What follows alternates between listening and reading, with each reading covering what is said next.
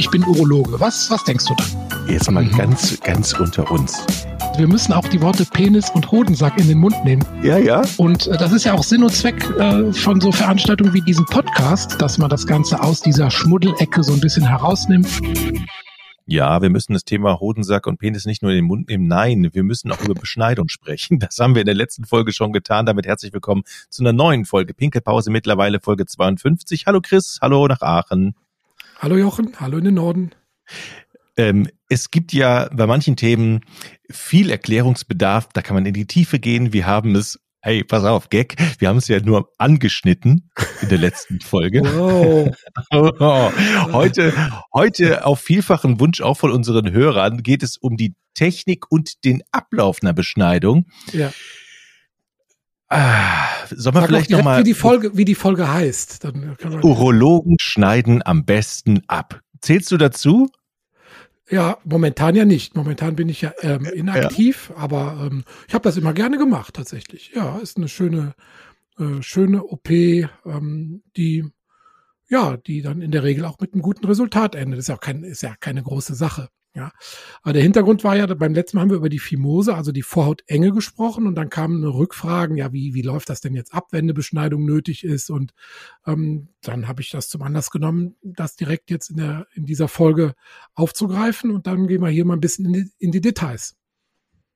Ja, Sollen wir, bevor wir in die Details gehen, aber ganz kurz, welche Gründe äh, besprechen, die es für eine Beschneidung mhm. sprechen mhm. oder welche Gründe gibt es überhaupt für eine Beschneidung? Mhm. Können wir gerne machen. Also zum Beispiel ähm, war es im alten Ägypten schon ähm, kulturell, ähm, also Ritus, äh, ähm, sich beschneiden oder eine Beschneidung durchzuführen oder religiöse Gründe gibt es ähm, in zwei Religionen, vor allem im Islam. Da gilt so, ähm, dass man eine Beschneidung durchführt etwa bis zum ähm, 14. Lebensjahr. Also praktisch bis die Pubertät bei Jungs einigermaßen abgeschlossen ist. Und im Judentum, da wird die äh, Beschneidung ganz, ganz früh durchgeführt, nämlich schon beim Neugeborenen bis zum achten oder am achten äh, Lebenstag. Also da sind äh, die religiösen Beschneidungen. Und in unserem Kulturkreis gibt's dann nur, sagen wir mal, ähm, hygienisch-ästhetische Gründe, also eine Wunschbeschneidung. Das nimmt tendenziell zu bei jungen Männern, die das ähm, halt aus optisch-ästhetischen Gründen haben wollen und, wie wir beim letzten Mal angerissen haben, aus medizinischen Gründen, wenn halt wirklich eine Vorhautenge organisch bis zur Pubertät hin besteht oder auch darüber hinaus, wenn wiederholt ähm, Entzündungen auftreten, eine sogenannte Balanitis, also Entzündung der Eichel und Entzündung der Vorhaut. Ähm, und es gibt noch ein Krankheitsbild, ähm, da können wir direkt ein PPP-Dia draus machen, fällt mir gerade ein. Das heißt der spanische Kragen. Kannst du dir da was drunter vorstellen? Ja, das ist spanische Kragen. Das kann ja nur ein, ein Problem mit der Vorhaut sein, dass die zu weit absteht, zu vielleicht ver, ver, ver, verformt ist, zu lang ist, zu knöchrig ist, zu wulstig. Zu knöchrig. Ja, ja. Knöchrig? Nein, das, du hast doch die, die Folge mit dem Penisbruch im Kopf, ne? Aber spanischer Kragen, also es hört, Spanisch, es hört für mich jetzt nach Hemd an. Genau. So. Ne, also wenn so. die Vorhaut praktisch einmal über die, über die Mütze drüber rutscht, praktisch ja. du ziehst dir, du ziehst dir einen Pulli an, mit Mühe ja. über den Kopf und dann kriegst du ihn nicht mehr aus. Ah, okay. Das, das heißt, wenn ich mir das Hemd anziehe und den obersten Knopf nicht geöffnet habe, dann krieg ich es auch nicht mehr aus. So, so in etwa? Genau. Okay. Und der spanische Kragen entsteht halt dadurch, dass man die Vorhaut zurückzieht hinter die Eichel und dann kommt es zu einer gewissen Schwellung einfach. Ne? Und durch die Schwellung wird das dann so abgedrückt, dass es nicht mehr vorgeht über den Eichelkranz nach vorne. Das heißt, das ist ein Zustand, wo dann auch relativ schnell ähm, gehandelt werden muss und dann macht man meistens eine sogenannte dorsale Inzision, also an der Oberseite des Penis wird dieser Kranz eingekerbt. Damit wird dieser Ring gesprengt und dann kann man die Vorhaut wieder über die Eichel drüber ziehen. Das heißt, es muss aber schon vorher eng sein und dann kommt es zum Worst Case, wo man sagt, alles klar, es ist jetzt über die Eichel gegangen und dann geht es nicht mehr zurück und das erfährt man dann irgendwann oder? Ich, jetzt kommt ein Wortspiel von mir. Achtung, ein Worst Case ist das dann. Oh Gott. Ja.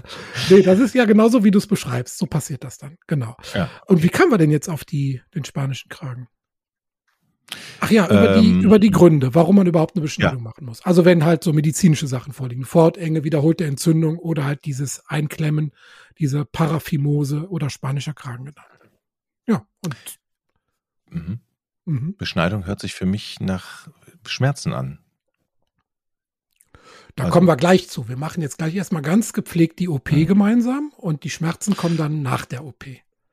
Okay, aber ich, wenn ich Patient bin, sagst du mir schon vor, dass es weh tut, ne? Also, das ist nicht so, dass du es mir nach der OP sagst, ne? Nee, ich sag das natürlich vorher, weil es ist ja vorher okay. erstmal eine ausgiebige ja. Untersuchung, wie immer, das haben wir ja auch schon oft gehabt, und ja. äh, eine Aufklärung über die möglichen Techniken und auch die Risiken äh, von so einer OP notwendig. Und wir haben ja auch häufiger die Situation, ähm, wenn man sich jetzt fragt, ähm, bei den kleinen Kindern, hm, wer unterschreibt denn da? Also wenn es jetzt eine Wunschbeschneidung ist, ähm, prinzipiell kann ja jeder beschnitten werden. Also es können auch, ähm, wir empfehlen zwar nicht bei Säuglingen und Kleinkindern, aber aus rituellen und religiösen Gründen können ja auch äh, Minderjährige mhm. beschnitten werden. Und vielleicht erinnerst du dich, 2012 gab es da mal so eine Riesendiskussion, ähm, wo dann die Beschneidung eines Minderjährigen als Körperverletzung eingestuft wurde. Mhm.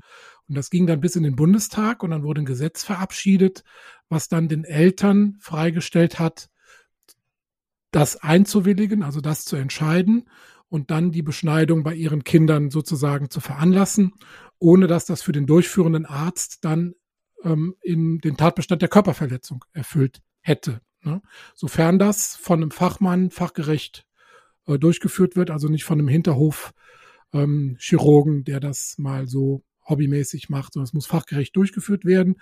Und dann ist es tatsächlich auch bei Minderjährigen aus nichtmedizinischen Gründen erlaubt. Wer kommt überhaupt für eine Beschneidung in Frage? Gibt es da auch Ausschlusskriterien? Geht nicht.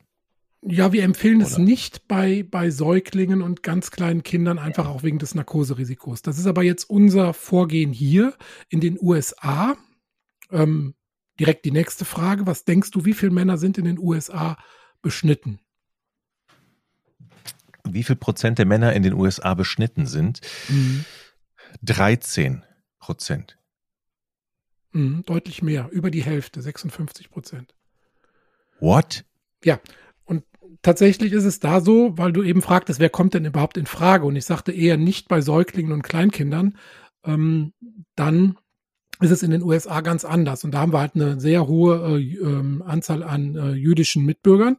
Und ähm, im Osten der USA noch viel mehr als im Westen. Also gibt es einen äh, großen Gradienten.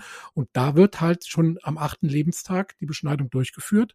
Und generell selbst die Kinderärzte in den USA empfehlen eine Beschneidung, weil möglicherweise dann im späteren Leben weniger Infektionen, weniger Geschlechtskrankheiten, weniger Veränderungen, sowas auftreten, möglicherweise sogar weniger Prostatakrebs, was alles diskutiert wird. Aber in keinster Weise ist das bewiesen. Und da ist halt das Pendel so ein bisschen an in der anderen Richtung in den USA. Also die beschneiden eher sehr früh und sehr viel. Und wir ähm, hier in Europa. Wir sind eher zurückhaltend, versuchen das Ganze, wie wir schon beim letzten Mal ausführlich besprochen haben, in die Pubertät zu retten, wo dann bei weit über 90 Prozent der Fälle sich das dann von alleine löst, das Problem. Und dann nur noch wenige übrig bleiben, wo man es aus medizinischer Sicht machen muss. Das hört sich an, als wenn die Amerikaner das damit begründen, dass es eine Laune der Natur wäre und irgendwie eigentlich eine, ja, das falsch. ist nicht so gehört, falsch. Ne? Aber das ist ja, haben wir beim letzten Mal, da verweisen wir auf die Folge 51 mit Schirm, Scham und Fimose, ähm, dass das eine normale physiologische, äh, auch von der Natur gewollte äh, Zustand ist ähm, und dass eine, eine, Enge der Vorhaut ähm, im Prinzip die Ausnahme ist in der Pubertät. Ne? Und dann, wenn es dann noch besteht und es Probleme gibt, dann sollte man tatsächlich die zuerst die Salbentherapie machen, die wir auch schon besprochen hatten. Und wenn das nicht hilft, dann die Beschneidung machen. Mhm. Mhm. Nun kann ich mir vorstellen, dass alles natürlich Vor- und Nachteile hat. Mhm. Ja. Gibt es, mhm. ähm, kannst du da welche nennen? Ja, es gibt da zwei Lager. Ne? Im Prinzip, so wie ich gesagt habe, USA und Europa gibt es im Prinzip die Befürworter und die Gegner. Die Befürworter sagen, ja, mit einer Beschneidung hat man weniger HIV, es ist eine bessere Reinigung möglich, es wird nicht so viel ähm, Talg produziert, es ist hygienischer, es ist ästhetischer, man hat beim Geschlechtsverkehr eine bessere Ausdauer, was in Befragungen tatsächlich dann auch zwei Drittel der Befragten bestätigen. Ein vorzeitiger Samenerguss tritt seltener auf. Ne? Also die sehen dann eher so diese ästhetischen und sexuellen Aspekte. Und die Gegner, die sagen, ich verliere damit ein Stück meines Körpers, das ist wie eine Amputation. Und wir hatten ja beim letzten Mal besprochen, wie viele Nervenendigungen in, dem, in der Vorhaut sind und ähm, dass selbst das Immunsystem damit zusammenhängt. Ähm, und ja, die sagen dann halt, dass man dadurch äh, Empfindsamkeit ähm, und eventuell auch eine immunologische Kompetenz verliert.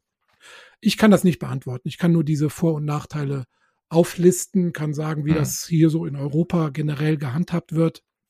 Ähm, in Deutschland, wie viel sind in Deutschland beschnitten, denkst du? Also USA über 50 Prozent. Dann kommen 13 Prozent. 19, äh, mhm, tatsächlich. Ah. Auch viel, ne? jeder fünfte immerhin. Genau, mhm. genau. Ja, und dann. Kommen wir doch mal. Hm, kommen, hm. Genau, dann kommen wir jetzt, äh, äh, ist auch eine, eine Neuigkeit bei uns im Podcast, da hat nämlich ein, ein Hörer sich gemeldet, ähm, der das nicht verstanden hat, wie diese Technik ähm, äh, durchgeht. Und den haben wir einfach mal eingeladen. Und jetzt begrüßen wir heute zum ersten Mal einen Gast in der Pinkelpause. Und das ist der Herr Michael Kirch. Hallo, Herr Kirch.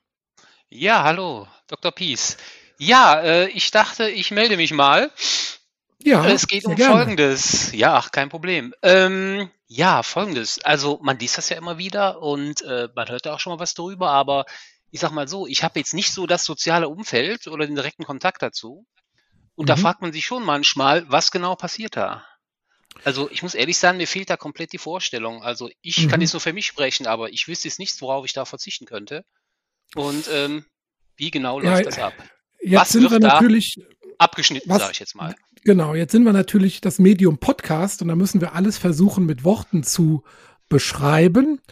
Ähm, ich versuche es mal mit so einem Bild. Also man stellt sich vielleicht die Vorhaut mal vor wie so ein Rollkragenpullover. Nur dass beim Rollkragenpullover geht ja der Kragen hoch und wird dann nach außen umgeschlagen. Und bei der Vorhaut ist es umgekehrt, da geht der Kragen hoch, wird aber nach innen umgeschlagen. Ja. Und die innere Umschlagkante kann man sich so vorstellen, als ob die am Hals sozusagen festgewachsen sei. Ne? Das ist also praktisch die Vorhaut. Wie ein Rollkragenpulli, der nach innen eingeschlagen ist, aber am Hals festgewachsen. Okay, soweit verständlich? Ja, das, das kann ich mir ja noch vorstellen. Aber es ist ja, ich sag mal, da ist ja aber auch ein Stück befestigt in der Mitte und das ist ja der Knackpunkt. Ja, das ist das sogenannte Bändchen ne, an der Unterseite, ne, das äh, Frenulum, das Bändchen, genau. Das kann man bei der OP entweder durchtrennen ja, und äh, dadurch äh, verkürzen oder man kann es auch erhalten. Da muss man halt den Schnitt unterhalb des Bändchens, also praktisch im zurückgestreiften Zustand unterhalb des Bändchens anlegen. Ähm, wenn man die Techniken jetzt beschreiben will, dann muss man erstmal unterscheiden. Es gibt ja die vollständige Beschneidung, ne? es gibt die Teilbeschneidung und es gibt ähm, sogenannte Erweiterungsplastiken, wo man nur versucht, diesen narbigen Ring, den um die Umschlagkante einzuschneiden und dadurch zu erweitern. Und es gibt noch Methoden ähm, mit so Ringen oder einer sogenannten Plastibell-Glocke, wo die Vorhaut abgeschnürt wird. Das heißt also, es kommt ein Ring unter die, den Eichelkranz und es kommt ein Ring wie so eine Glocke äh, außen an die Vorhaut. Und das wird dann über mehrere Tage, wird dann sozusagen die Durchblutung der Vorhaut abgedrückt, ohne den Penis dabei zu komprimieren. Schweißausbrüche, ohne den Penis dabei zu komprimieren. Und äh, dann äh, stirbt praktisch die Vorhaut ab und die beiden Enden verwachsen miteinander. Ich habe diese Methode mit diesem, äh, mit dieser Glocke oder dem, dem Bändchen nie durchgeführt, sondern ich habe immer die klassische Teil- oder Vollbeschneidung durchgeführt. So. Und wenn wir jetzt diese Vollbeschneidung uns mal an überlegen, wie das funktioniert, dann ist das so, wenn wir bei dem Rollkragenpullover bleiben, bei dem Beispiel, da würde man praktisch da, wo der Rollkragen losgeht, einmal den Schnitt außenrum machen. Ja, einmal zirkulär komplett außenrum und dann ähm, ist man ja eine Ebene tiefer und dann kommt die Ebene, wo das innere Blatt, also der nach innen geschlagene Rollkragen am Hals, in dem Fall am Penisschaft, festgewachsen ist. Und da wird dann auch wiederum zirkulär ein Schnitt gemacht. Da kommt man natürlich an dem inneren Blatt, kommt man dann an die Stelle, wo das Bändchen auch ist, an der Unterseite. Und da muss man entweder das Bändchen durchtrennen, also ne, quer durchtrennen, längs vernähen, oder man versucht das Bändchen zu erhalten, also einen Schnitt unterhalb dieses Bändchens zu machen. Und meistens wird dieses Bändchen bei der vollständigen Beschneidung aber mit durchtrennt, weil das dann, sonst hat man an der Unterseite so viel Haut und ähm, an der übrigen ist es halt vollständig entfernt. Und dann näht man, da praktisch hat man dann diesen Rollkragen weg ne, und dann näht man praktisch den normalen, übrig gebliebenen äußeren Rand, den Kragen, wieder am Schaft oder in meinem Bild zu bleiben, am Hals wieder fest und zwar mit einzelnen Nähten ähm, in der gesamten Zirkumferenz des Penis, mit ganz vielen einzelnen Nähten. Okay? Mhm. Okay. Ja. Gut. Und, du hörst, du merkst, wir hören gespannt zu. Wir haben ja, ich beide Bilder das, im Kopf, ja? Ja, ich versuche das halt irgendwie, weil mhm. wenn ich nach der Technik gefragt werde, muss ich ja versuchen, das irgendwie im Podcast mhm. ähm, bildhaft zu machen. Jetzt kommen wir zu der Teilbeschneidung. Bei der Teilbeschneidung wird die innere Vorhaut, ähm, die ist ja eher so wie die Mundschleimhaut, ne? die ist ja mehr so, ja, eine Schleimhaut halt, ähm, wird eher viel davon weggenommen und von der äußeren Haut versucht man direkt unterhalb der, der, der Umschlagkante zu bleiben. Und zwar mit einem schrägen Schnitt, einem ovalären Schnitt. Du kannst dir vorstellen, bei einem, du nimmst eine Macaroni, die hat einen, ähm, einen geraden, ein gerades Ende, ja, und eine mhm. Pennennudel, die hat ein schräges Ende. Und wenn du jetzt auf dieses Ende drauf guckst, hat natürlich das schräge Ende einen größeren Durchmesser als das nur runde Ende. Ne? Und dadurch gewinnt man praktisch an Umfang. Ne? Also wenn man etwas gerade abschneidet, bleibt es etwa genauso vom Umfang oder vom Durchmesser ähm, wie vorher. Wenn man aber schräg schneidet, dann gewinnt man an Durchmesser und Umfang. Ne? Und dadurch kann man praktisch die Enge entfernen und ähm, die ähm, ja und trotzdem eine Beweglichkeit herstellen. Also, also dieses Einklemmen, was wir am Anfang besprochen haben, dass das eben nicht mehr passiert. Ja? Also inneres Vorhautblatt möglichst viel entfernen, äußere Haut schräg anschneiden, ähm, damit man ähm, Weite gewinnt und dann wieder mit dem verbliebenen inneren Vorhautblatt mit einzelnen äh, Nähten wieder zusammennähen. Jetzt habe ich mal eine Frage an unseren Hörer. Es gibt ja immer so eine, äh, warum haben, also erstmal danke, dass Sie das hören und Fragen stellen. Jetzt frage ich mich, warum? Beschäftigen Sie sich damit oder haben Sie das vor oder haben Sie es hinter sich? Wo ist da ja. Nein, ich habe das Thema gelesen und man hört das ja immer mal, man liest das ja auch mal, aber mir hat so ein bisschen die Vorstellung gefehlt. Jetzt mal, also das ist der Punkt. Ich wüsste, das ist das, das Schöne bei unseren Hörern. Die interessieren sich für jetzt, alle Themen. ja, ja, das ist richtig. Ne? Nein, das heißt, wir haben also die 20-Jährigen, die sich über die Prostata informieren und wir haben die 50-Jährigen, ja. die sich für eine Beschneidung informieren und ja, so ja. geht das querbeet hier bei uns. Ja, man hat vielleicht auch das falsche Bild im Kopf. Beschneidung im Sinne von abschneiden und von weg. So blöd das jetzt klingt, aber. Ach so, nee, nee, Penis aber, abschneiden. Ja, ja, soweit noch nicht. Also, ähm, obwohl aber manchmal, naja, wenn er nur Ärger macht, aber lassen wir das. Na gut, äh, dann, äh, Nein, war ein Witz. Es gibt Nein, tatsächlich ein gut. Verfahren, wo man, wo man aufpassen muss, dass man nicht vom Penis was wegschneidet. Und zwar wird bei diesem Verfahren einfach die Penishaut, die, die Haut hochgezogen und es wird einfach eine Klemme angesetzt. Und dann wird oberhalb dieser Klemme einfach die Haut abgeschnitten. Und da muss man natürlich aufpassen, dass man beim Ansetzen dieser Klemme nicht die darunterliegende Eichel sozusagen mit anklemmt. Also insofern ist das okay. mit dem Abschneiden gar nicht so verkehrt. Dann werde ich da der Operation nicht zustimmen. So. Ja. Also genau. fasse ich das nochmal zusammen. Das war jetzt kein Wunsch, äh, weil Sie sich damit beschäftigen, weil das Thema für Sie irgendwie, okay, möglicherweise. Nein, okay. Nein nicht wirklich mhm. akut. Ja, okay, okay. Ich habe ich hab mal eine Frage, Chris. Ne? Wenn ich, wenn, mhm. wenn, wenn es jetzt weg ist, hat das irgendwie Konsequenzen für die, ähm, für die, für die Sexualität eigentlich? Also ja, da gibt's auch wieder Pro und Contra. Ne? Wie gesagt, die einen sagen, ja, ich verliere Sensibilität und die anderen ja. sagen, ja, wenn es weniger sensibel ist, bin ich standhafter. Ne? Dann habe ich weniger vorzeitigen Samenerguss und so weiter. Ja. Ja, was jetzt die Wahrheit ist, äh, kann ich dir leider, kann ich dir leider nicht ähm, beantworten. Okay. Mhm. Jetzt kommt aber das Eigentliche, weil die OP ist ja kein Problem. Ne? Die, die macht man eben halt in lokaler Betäubung oder in einer kurzen Vollnarkose. Ähm, meistens macht man es in Vollnarkose, insbesondere bei Kindern. Da reicht eine lokale mhm. Betäubung nicht aus, sondern da muss man die kurz schlafen lassen und macht zusätzlich noch eine lokale Betäubung, also eine sogenannte mhm. Peniswurzelblock, den man also ganz an der Peniswurzel rundherum ähm, äh, ähm, geben muss, weil der Penis sowohl von oben als auch von unten mit Nerven versorgt wird.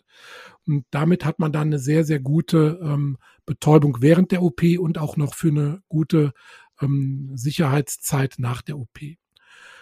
Und ähm, beim Erwachsenen kann man das auch nur in dieser lokalen Betäubung machen. Da macht man also nur diesen Peniswurzelblock und dann kann man das auch sehr gut ähm, in lokaler Betäubung. Man hat den Vorteil, dass man sich während der OP über Fußball unterhalten kann oder sonst was. Ähm, hat aber auch den Nachteil, dass viele da schon sehr, sehr nervös sind, wenn die Vorstellung, dass da einer die Haut vorne bei vollem Bewusstsein abschneidet, ist schon gewöhnungsbedürftig. Okay, aber wir machen das in, in, in Deutschland vielleicht ähm, mit einer anständigen Narkose. Es gibt aber mit Sicherheit, ich weiß nicht, ob du das weißt, aber ähm, mhm. doch auch bestimmt auch andere Völker zum Beispiel, mhm. die es möglicherweise mit einer lokalen Betäubung, also mit einer oder ohne Ganz Betäubung. Ohne Betäubung, einfach mit der Glasscherbe ja? gibt's ja. Also das gibt ich, es. Mh, mh. Also ich habe tatsächlich auch schon etliche, sagen wir mal, kosmetisch katastrophale Befunde dann korrigiert, die dann einfach mit irgendeinem Werkzeug, wie auch immer, durchgeführt wurden und dann ganz wulstig, narbig verwachsen sind und die dann einfach einer kosmetischen äh, Korrektur bedurften. Also die man einfach nicht so lassen konnte, weil es sehr unschön war. Da sind wir wieder bei dem Bild des spanischen Kragens. Ne? So, so ungefähr sah das dann aus. Hm. Äh, jetzt mutmaßen mal, gibt es Menschen, die das zu Hause selber machen hier, die hier? Die sagen, okay, ich das, möchte, ja, oder irgendwo, die, die sagen, okay, ich möchte, ich gehe dafür nicht zum Arzt, ich mache es einfach selber? Nee. Also, es gibt sicherlich nichts, was es nicht gibt, aber okay. das muss, also, ja, Homeoffice für hörte Urologen. Nee, nee, nee. Das hörte sich gerade so an, okay. Ich nee, nee, nee. Jetzt kommt aber noch die ganz wichtige Phase nach der OP. Weil das ist eigentlich immer so das Kritischste, ne? weil das ist schnell abgeschnitten und dann äh, schickt man die Leute nach Hause. Aber die eigentliche äh, wichtige Phase, die kommt erst nach der OP, ne? weil erstens natürlich die meisten haben riesige Angst vor Schmerzen. Das muss ja wahnsinnig wehtun, stellt man sich so vor, ist aber tatsächlich nicht so. Ne? Die, die Schmerzen sind eher leicht. Man kann man mit den gängigen hm, Schmerzmitteln, abschwellenden Mitteln wie Diclofenac, Ibuprofen, kann man die Schmerzen in der Regel sehr gut behandeln. Wichtig ist danach auch äh, liegen, kühlen, damit man also eine, eine Schwellung vermeidet und auch durch Bewegung zu viel Reibung vermeidet. Ähm, ja, es kommen dann tatsächlich so ein paar Tage auf äh, den Operierten zu, wo er wirklich Ruhe halten muss. Also die ersten ein, zwei Tage wirklich liegen, kühlen, auch nicht duschen oder am zweiten Tag vielleicht mal so äh, lauwarm duschen, ohne jetzt den, den Penis da ähm, mit Seife zu traktieren. Am dritten, vierten Tag ist wieder ein Kamillebad äh, möglich. Ähm, aber die erste Zeit ist schon sagen wir mal so, dass man da möglichst äh, nicht dran geht und dann beim Arzt die ersten ein, zwei Tage den Verbandwechsel machen lässt und dann übernimmt der Patient die Wundpflege selbst, indem er da so eine Salbe drauf tut. Wir haben immer so eine Mischung gemacht aus einem lokalen Betäubungsmittel, aus Fett, einem Antibiotikum und einem leichten Cortison. Und damit hat man eigentlich erstens eine Schmerzstillung, zweitens verhindert man Verkleben des Verbandes und drittens verhindert man eine Infektion. Gibt es oder hast du eine Zahl, wie viele Komplikationen da auftreten und vor allen Dingen auch, auch hinterher, dass da äh, vielleicht unsauber gearbeitet wurde und dass äh, dann äh, die Männer dann Probleme hinterher hatten? Also OP-Risiken gibt es natürlich immer. Die, die Narkoserisiken sind die gleichen wie bei anderen Operationen. Ich habe jetzt in, habe das ja 25 Jahre lang gemacht, ähm, keine einzige. Ich hatte einen schweren Narkosezwischenfall. Das war aber dadurch bedingt, dass das Kind ähm, vorher äh, gegessen und getrunken hatte und ohne das dem Narkosearzt zu sagen. Also ein Brötchen und äh, Orangensaft und hat das dann erbrochen. Ja, und dieses Erbrochene dann äh, in die Lunge eingeatmet. Und da hm, hat natürlich zu einer sofortigen Abbruch der OP geführt und auch sogar zu einer intensivmedizinischen Behandlung. Ähm, aber das war der einzige schwere Zwischenfall und der war dann tatsächlich patientenverschuldet ähm, den ich mhm. in all den Jahren erlebt habe. Und ansonsten, klar, gibt's Komplikationen. Blutung, ne? Nachblutung ist ja ein sehr gut durchblutetes Organ. Und man näht ja da mit einzelnen Nähten einmal zirkulär, aber zwischen den Nähten kann es natürlich trotzdem bluten. Oder auch unten im Bereich dieses Bändchens, da läuft eine kleine Arterie. Und wenn man die nicht gut äh, mit, mit Strom verschorft oder mit einem Faden unterbindet, dann kann die tatsächlich ordentlich ähm, bluten. Dann ähm, können Nähte aufplatzen. Ne? Man hat ja beim Erwachsenen nächtliche, unwillkürliche Erektionen.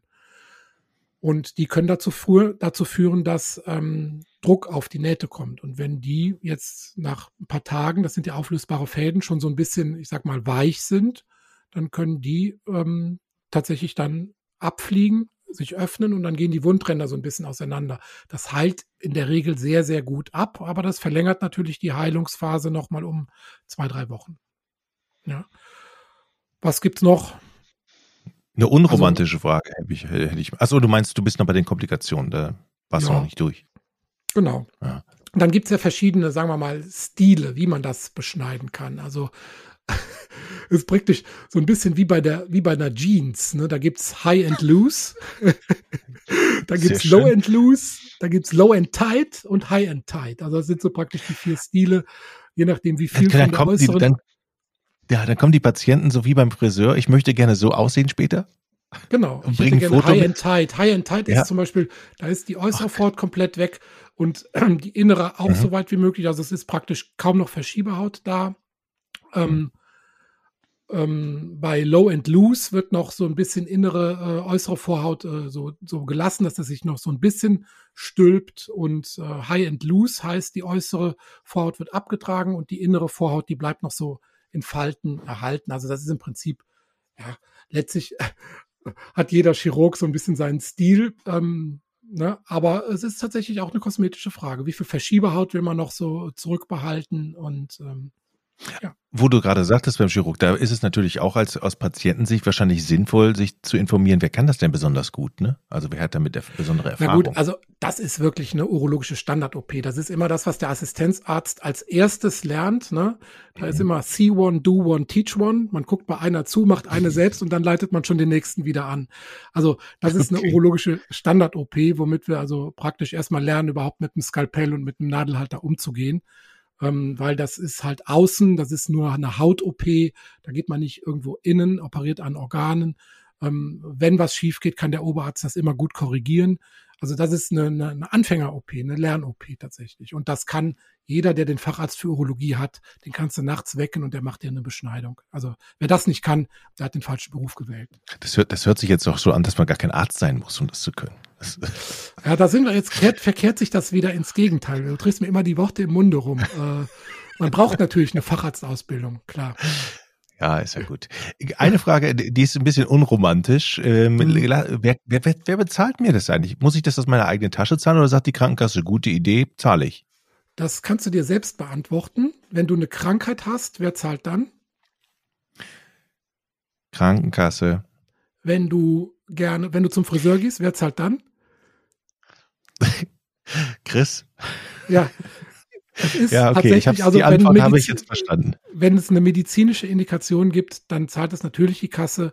Es liegt im Ermessen des Arztes, die medizinische Indikation festzulegen. Und da gab es auch äh, in den letzten Jahren so ein paar Wellen, weil natürlich manchmal das, gerade wenn es rituell gewünscht ist und dann aber über die Krankenkasse abgerechnet wurde, ähm, nicht ganz klar wurde für die Krankenkasse, wie können wir das jetzt nachvollziehen. Das heißt, man muss den Befund vor der OP dokumentieren. Man muss es fotodokumentieren in der Akte und man muss sogar mhm. die Haut einschicken zur Pathologie, damit die auch begutachten, ist da eine narbige Fimose und gab es Entzündungen. Und das muss dann dokumentiert sein, damit die Krankenkasse auch sagen kann, okay, das war eine medizinische Beschneidung, wir übernehmen das. Die da Prüfung erfolgt natürlich ja. nur im Einzelfall, nicht regelhaft, ja, ja. aber ähm, die Verantwortung liegt beim Arzt, das zu dokumentieren. Okay, guter Hinweis, ja. Ja. Jetzt musst du noch fragen, was es kostet. Oder frag du mich doch, schätzt äh, Jochen, was es kostet. Wir haben doch schon so viel gequizt heute. Was, was denkst du denn, was es kostet? Oder ist der Herr Kirch noch in der Leitung? Herr Kirch? Ich, ich bin noch da. Was, ja, was würden Sie denken, was so eine Beschneidung kostet? Ja, ich hätte jetzt so einen Vergleich, was kostet eine Behandlung beim Zahnarzt? Das ist ja auch nicht jetzt so eine Riesen-OP, wie das klingt. Ja, keine ja. Ahnung. Aber gut, wenn man, jetzt eine Vollna wenn man jetzt eine Vollnarkose noch mitrechnet, der Narkosarzt ja. will, ja, will ja auch seine Brötchen kaufen. Ja. Nee, ich bin Kassenpatient, ich habe keine Vorstellung. Ich gehe hin ja, und, und eine Hausnummer, eine Haus, warte, ich fange mal an, eine Hausnummer ja. und dann, also ich würde einfach mal so sagen, wenn du, wenn du sagst, da muss noch nicht mal der Chefarzt ran, das kann jeder Düdel, ich übertreibe jetzt mal ein bisschen, ja. Danke fürs Kompliment, ja. 650 Euro. Nee, weniger. Noch weniger? weniger okay. okay. Vielleicht bei euch in Hamburg. Bei euch in Hamburg vielleicht, da gibt's dann noch Fischbrötchen dazu und okay. ein bisschen Betüdelei. Nee, weniger. Also, also, das, also weniger, okay. Es gibt sicherlich Kollegen, wenn das zum Beispiel stationär gemacht wird mit einer Übernachtung, die dann irgendwie noch, noch fadenscheinig begründet wird, kann das mal so sein, aber 300, ne? ungefähr, so plus minus. Oh, okay, Gibt es schon günstig. mal mehr, je nachdem, wenn noch, je nachdem, wie die Überwachung hinterher erfolgt, ob eine Infusion gelegt wird und so weiter. Aber so mit um die 300, denke ich, kommt man, kommt man hin. Hm. So. noch Fragen? Keine Fragen mehr. Wir haben alles geklärt. Zwei Folgen Beschneidung. Wahnsinn. Ah. Wahnsinn. Chris, vielen Jochen. Dank für die Aufklärung. Ich fand das eine wunderbare Folge. Ja, ich hoffe, ich konnte es ein bisschen anschaulich mhm. machen. Also, ähm, ja. Mhm. Ja. Wenn nicht, wenn nicht, dann machen wir eben noch eine Folge dazu. Machen wir so lange, bis, bis keine Fragen mehr sind. Okay? Genau, alles klar. Vielen Dank auch für die für die äh, Unterstützung durch die Frage. Ähm, das ist ein gutes Format, dass auch Hörer hier mal die Möglichkeit haben, einfach mal zu fragen, wie geht das oder ähm, wozu. Ja, glaub, gibt noch ein Schlusswort, glaube ich. Ja, nee, kein Problem, kein Problem, Herr Dr. Pies. Jederzeit gerne. Ja. Wo würde ich ohne Sie heute stehen? So. Okay. Ja, das, das steht auf dem anderen Blatt. Gut. Vielen okay, Dank, Herr Kirch. Den, Danke, über den Satz denken wir jetzt alle mal nach. Alles klar. Genau. Okay. Gut. Tschüss zusammen. Bis bald. Ciao. Ich bin Urologe. Was, was denkst du dann? Jetzt mal mhm. ganz, ganz unter uns. Wir müssen auch die Worte Penis und Hodensack in den Mund nehmen. Ja, ja. Und äh, das ist ja auch Sinn und Zweck äh, von so Veranstaltungen wie diesem Podcast, dass man das Ganze aus dieser Schmuddelecke so ein bisschen herausnimmt.